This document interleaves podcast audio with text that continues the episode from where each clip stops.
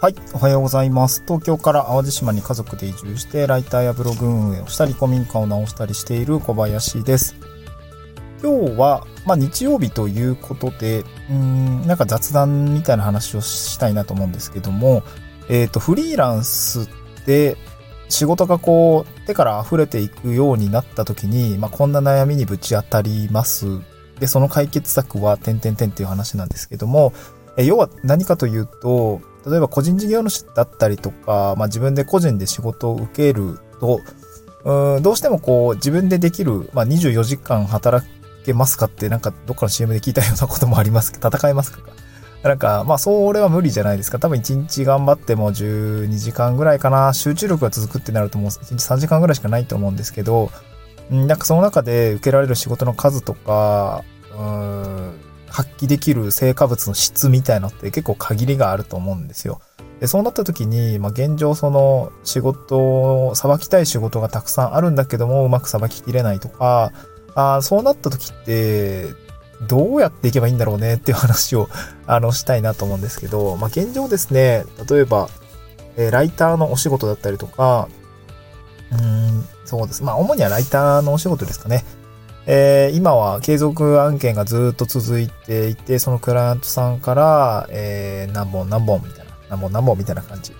で、いくつかあ受けているものがあり、ある中で、まあ、新規にね、えー、トライするものも、まあ、ちょこちょこあるような感じなんですけど、うん、やっぱりその量ですよね。えー、僕は全然、ライティングしてる数少ないです。月に多分2、3、多くても4、今月4本ぐらいになるかなと思うんですけど、まあ、そんな多くないです、ぶっちゃけ。うん、えー、まあ、主にはホワイトペーパーと、まあ、コラムの執筆みたいな SEO 記事に近いですかね。それの執筆なので、うん、そう、なんかインタビューライティングの案件もちょこちょこ入りますが、ちょっと一回波が落ち着いてるみたいなんですけど、えー、主にはそういう仕事をしてますと。で、そこに、まあそれはなんとなくね、個人で裁ききれる量をとりあえず受けてるんだけども、そこに結構その、来週茶性を言ってくるんですけど、ちょっとね、ドカンと、執筆の数が多くなりそうなもの、まあ案件というものが、これはもう本当にざっくり、どれくらいの記事数になるとか、単価がいくらになるのかによって、まあちょっと受けるか受けないかはわかんないけれども、まあなんか自分から営業して、えー、単価交渉とか、なんか結構その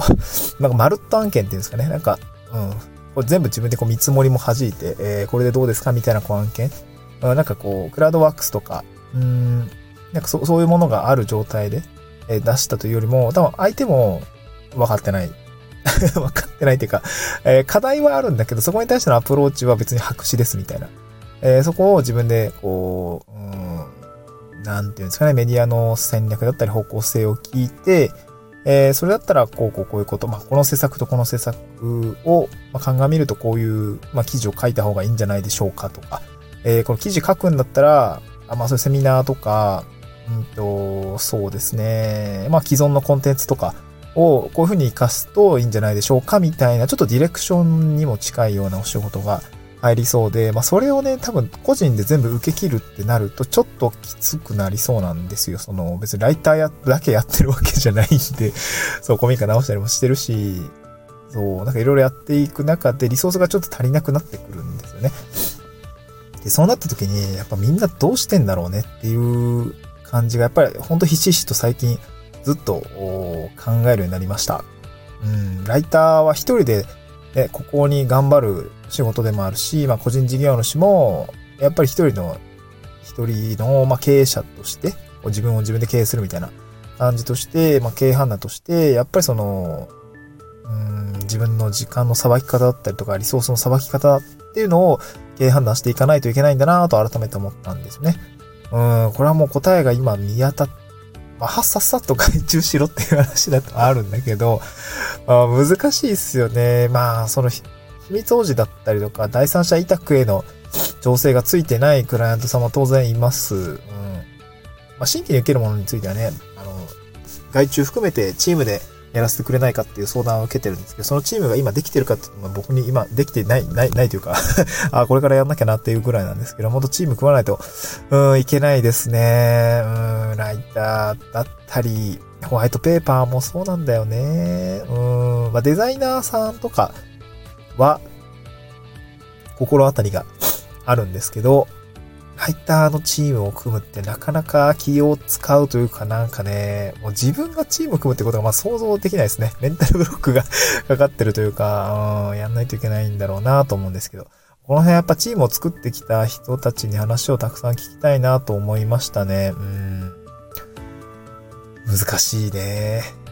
うん。まあ答えないんですけどね。そう。で、何がやっぱり難しいのかっていうと、どのようにこう、チーム作りをしていくとか、あとね、多分ね、ずっとこれまで一人で仕事をしてきたので、え誰かと関わって仕事をしていくっていうのが、やっぱり、うーん重たいというか、気が、気を使うというか、なんかいろいろあると思うんですよ。うん、知って中だったら全然問題ないと思うんですけど、そういうのってね、まあ言ったらそんなないじゃないですか。ね、フリーランス同士、まあ横のつながりはね、やっぱりコミュニティに入って作るとか、やらないといけないと思うんですけど、それをね、なんか自分がね、あ、その案件できますみたいな感じ？自分がこ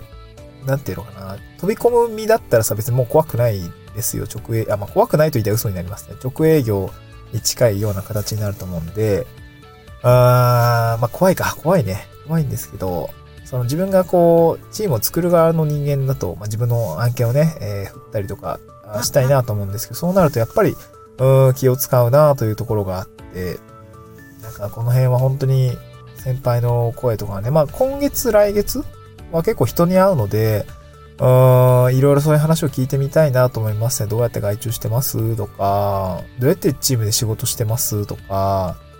うん、あとね、本当に、本当に、あの、あれなのは、ま、近くにいてほしい。なんていうのかな。もうね、近くにいてほしい。もう島、淡路島にライターいないかなって本当に思いますね。そう、いないかな探さないとだよねって思いますね。育てるのはちょっと大変かもしれないけど、まあ、ちょっと育てて物になるんだったらさ、そっちの方がいいよね、絶対ね。いやー、なんか移住者でライターに興味ある人いないかなって本当に思いますけどね。うん。まあ、ちょっと探してみようかな。うん。